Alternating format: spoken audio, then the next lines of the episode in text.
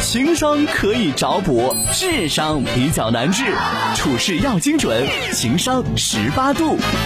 谷女士说，婆婆最近被一个两万多块钱的按摩床洗脑了，生病了我们要带她去医院，住院证都给办好了，做个引流小手术就行，她都不去，说按摩就能好，给我们要钱买一个两万多的按摩床，不是我们不愿意买，而是觉得那个按摩床就是上当受骗的东西，哪有生病不愿意去医院，信一个按摩床能治好？而且两万块对我们确实不是一个小数目，我们不愿意买，就跟我们闹，东哥，我该怎么办？Thank you. 哦，今天呢，情商十八度谈到的这个小话题呢，是关于跟父母相处的，对，而且呢，这应该是相对比较普遍的一个社会小现象哈，对，蛮普遍的一个现象。好，接下来我们先有请一下 Z 时代九五后的思思老师谈一谈他的观点到底是什么呢？呃，我不单说按摩床这个事件，我能不能说一下，比如说父母和子女之间难以沟通，或者说父母做了一些事情，在我们看来一定是有问题的，你肯定是上当受骗了。包括我妈妈，我妈妈现在特别爱买保险，买特别多。我说，因为他是在那个有工作单位嘛，我说人家其实已经给你买了相同的保险，你不需要买那么多。你下次要比如说买大额保险的时候，你跟我说一声，咱俩商量商量。结果前两天我妈又说漏嘴，说哎呀，她又买了一个还蛮贵的保险。我说完全没有必要，但妈妈现在已经就完全也不听我的，对，觉得哎呀这个无所谓，所以我想通过一个大一点的点来讲这件事情。你有没有发现，现在越来越多的人都会觉得跟自己的爸爸妈妈好像沟通方面出现了一些问题？嗯，他们不听我们的。有时候我们觉得，哎呀，太顽固了，或者甚至有时觉得你这么做有一点无理取闹。他们有点像老小孩了。嗯，你想想看，有一句话我觉得特别温柔，也很打动我，就是全世界都在教我怎么成为一个大人，只有父母让你享受还是孩子的乐趣。嗯哼，但这个时候为什么？小时候我们哭闹的小朋友可以得到自己想要的玩具，可以得到所有的人关爱，但是年迈的父母却没有办法被别人理解，因为那个时候他们已经没有爸爸妈妈了。对，那我们能不能作为子女反过来反哺爸爸妈妈，把他们对待像小孩一样？因为人生我之前说过，人生就像一个 U 型，在中间的位置是在最低谷，就是你是最，呃，生活压力最大的时候，同时你也是担当最多的时候，思维最。最多的时候，所以你在中年的时候，人到中年是最不幸福的。两头小孩和老人是最幸福的。我们能不能把他当成一个小孩子呢？我们经常说老小孩，是老人像小孩一样喜怒无常，你需要哄，需要对他们进行特别的关怀。嗯。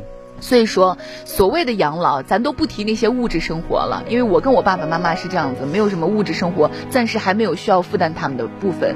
但是我觉得陪伴非常之重要。你想想看，有一些人。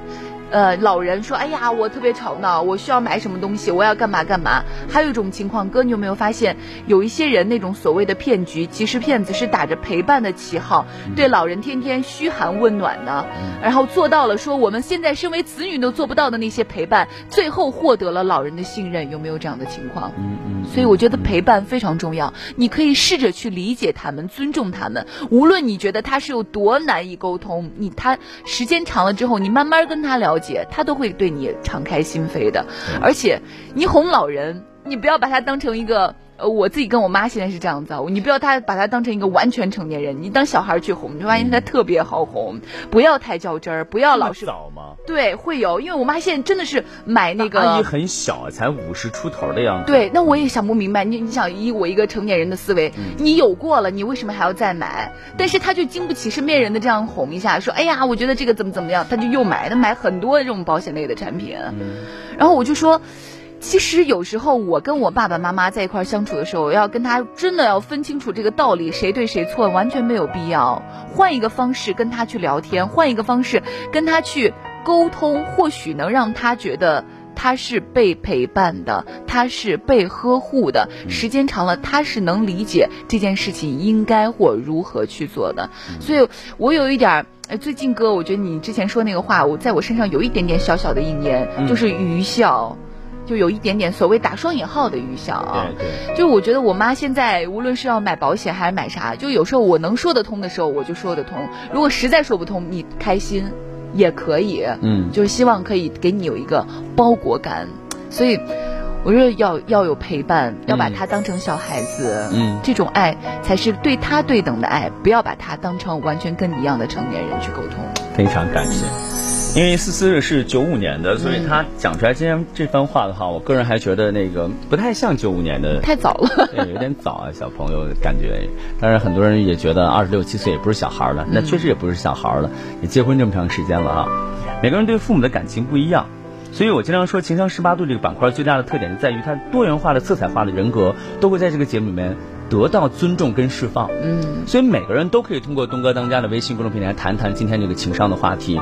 咱们没有任何特质，也不指哪位先生、哪位小姐、哪位女士的，是吧？咱们就是聊，其实就是老人家想买个按摩椅，嗯，但是呢，儿女觉得这又不治病，嗯是吧？给你治病的住院单子开好了，你也不去，对，这太让人气了。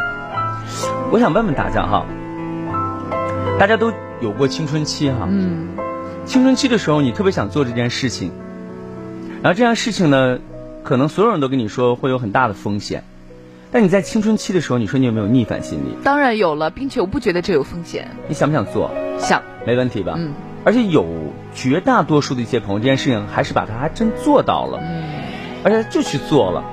但他做完之后，有的人发现，哎，这不是一个陷阱，挺好的。嗯，有些人做完之后发现，哎，他确实是个陷阱，我早应该听别人的话，有没有这种现象？嗯都有吧，朋友们。那么，跟我们今天谈到的情商十八度这个老人有没有异曲同工的地方呢？就他不可以到了自己老年一个所谓的，可能一个所谓的，你不管叫任性期也好，还是一个过渡期也好，还是一个更年期也好，他可不可以有这样的一个时期？嗯而这个时期不是以我来命名的啊，不是我觉得，我不要我觉得，我要你们大家都觉得，对吧？你们可以想象这个问题，他也可以有他自己的任性的点，比如说，亲爱的朋友们，讲一讲于阿姨吧。我姨啊，东哥的妈妈，阿姨呢是一个非常唯按摩论的一个可爱的宝宝宝宝宝吧。就是我妈呢，每到夏天的时候，她都特别逗，说：“我今年是最后一次，我再也不能折腾你了。这回趟东北花了多少钱？妈妈自己也花了不少钱，但是妈妈回东北有意义呀、啊呀呀，那个东北你不管了，那家是，你来给你看这照片儿子，你看做艾灸多么全面，人钻进去，你看像不像一个蚕，在里面就烘烤呀，所有的病妈妈都觉得没有了，妈妈觉得这简直太好，这个咱西安没有啊，哪有啊？没有没有没有，我说西安也啊、没有对，也不敢提。啊没有没有没有，哎放心，今年回去就回来。过了三个月、俩月，就跟我说说，明年你看还得回去啊！不是我想回去了啊，我觉得凉快，去那主要是凉快，不为别的啊，没没没有别的意思啊。说妈妈，你随意，你随时想回去就回去，想做什么就做什么。因为这辈子到这个年龄来讲，我妈也不算特别大，但也不算特别小了。嗯，说实话，该经历的有些东西也经历的差不多了。这个时候，咱能不能由着自己一点做去嘛？嗯没啥。嗯我想说这个背后是想告诉大家什么事情呢？就是你没有发现，老人在什么时候会觉得你会觉得啊，老人真的老了。反正我是这么判断的。比如说，你们家甭管是长条桌还是圆桌，原来那个可能你觉得核心那个位置上那个座位哈，你发现不自觉的谁也没怎么说，父母自动就让给你了。嗯他所有要吃的东西，所有觉得好吃的东西，都尽量的铺在你跟前儿，围着你转悠。嗯你想想有没有这个画面啊？如果没有的话，那就没有；如果有的话，你想想有没有？它是不自觉的过渡到你这儿的。好，有朝一日你开上车，甭管是到了十一了、五一了，还是到什么时间，只要周末或什么之，只要出去玩儿，一般老人都会说：“孩子定吧，咱不管了，妈舍弃那就弃那，但不要惯着。”嗯但是以前他们会决定带你去看世界呀，今天去去博物馆，明天去去小镇，大后天去去民宿，但现在不一样，他都听你的，你说去哪就去哪，有没有发现？嗯然后他会经常跟你说一句话：“那就不去了吧，人家我年轻人事情我都不跟人过乱去了，你愿意去哪儿你就去哪吧。”有没有这样的对话？如果有，那我也可以告诉你，因为父母有点觉得自己老了。嗯还有一种情况就是，原来你顶他的时候，他会把你训得简直体无完肤的，恨不得过来抽你一下。嗯但现在你顶他两句，他会说：“行行行，算了算了，你自己定吧，跟你说不通。嗯嗯嗯”转身就走了。他他不会给一定要把你掰下去，一定会让你觉得怎么样，自己这个问题好像出了严重的错误。他不像以前那个样子了。好了，你烦不烦？好好好，不说了。你这娃呀，简直了，嗲嗲嗲嗲嗲嗲嗲，转身走了。嗯，有出上以以上三个画面，如果有的朋友，我个人冒昧的判断，你的父母老了。大家可以想象一下啊，你父母老了。那么其实老了的父母，刚才思思主要讲了一个关键词叫陪伴。我补充一个关键词，其实老年人现在更多的是什么？需要被依赖。哦。因为老年人被依赖之后，这个依赖不是说你要花他的钱哈，咱们听话听音儿哈。这个被依赖是什么？他老觉得自己没有那么老。嗯。你也可以理解为，当然是我有用。嗯。对吧？比如昨天。我们吃了点东西，嗯，也确实呢，几个朋友聚在一起很开心。但是呢，你们吃什么了吗？我这人喝点酒的时候还真不愿意吃什么东西，所以你不觉得我属于肥胖型人啊？没有，就是天天喝酒也不见胖。对，反正起码没有那么大的大肚子。没有，小肚子是有一个了，然后年龄也到了。然后呢，回到家里我就，你看妈妈本身做了家里很多那个东北蘸酱菜，而且昨天晚上我是专门点的，但是临时决定做这个决定，做事情然后回不去了。那回去我第一件事我说赶紧热上。嗯。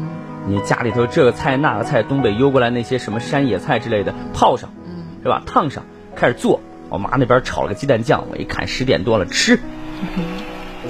他突然会觉得自己啊变快乐了很多。嗯，当然我也是真需要，因为喝完酒的人也是真饿。但实际上，妈妈在给你做这一切的时候，她也是真的觉得说，哎。我还有点用，嗯，我觉得我在我儿子那儿还行哈，我在我闺女那儿还可以，嗯啊，有一点这个所谓的就舍我非谁其他的那种感觉，嗯，是吧？你们都不行，他会有这种感觉，所以被需要是我讲的第二点，第三点我要讲的是所谓的快乐感。老年人其实到老了之后，他其实在捕捉快乐这个点上变得很难。我问问大家，此时此刻听我们节目的人，中年人居多一些，嗯。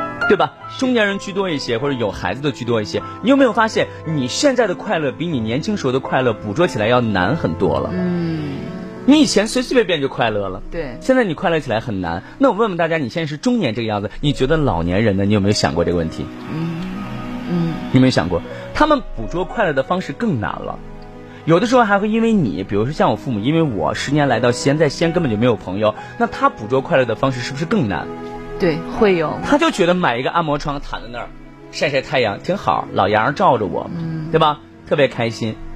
那这个时候，我们觉得让老人从内心上拥有这份快乐，好像也不是多么奢侈的一件事情吧？嗯。两万块钱嘛，嗯，是吧？多是，我知道也不少。嗯。但你说你摊上这样的老人，你有这样的一个老人，说实话，你还有老人。我们以前在节目里面经常说嘛，家中有车不算富，是吧？家中有娘才算福嘛。嗯。是不是这个道理的？是，他起码跟你斗着。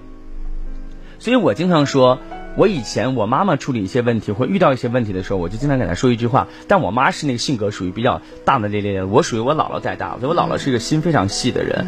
好家伙，细到生活当中应该是无微不至吧。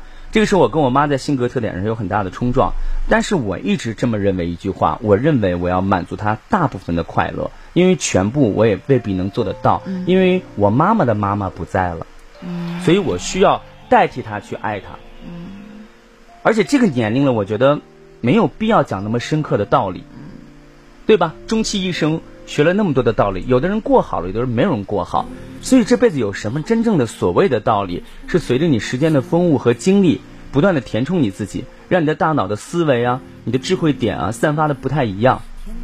所以没有什么绝对的事情，这世上所有的事情都是相对的，我们尽量去满足吧，因为毕竟人还在，趁人在的时候，我们去满足他。我们也不要觉得自己有很大的知识储备量，因为我们父母如果把花在我们身上的钱花到自己身上，他可以绕着地球旅游二十圈，可以上一百年大学。所以不要总觉得我们拥有了太大的知识储备量，就可以随意说你不懂这个时代了。父母只是给的爱太深沉了，我们这一辈子都在跟父母挥手，说着那句再见。可是我们父母永远用最隐忍的方式跟我们说：“孩子，路上小心。”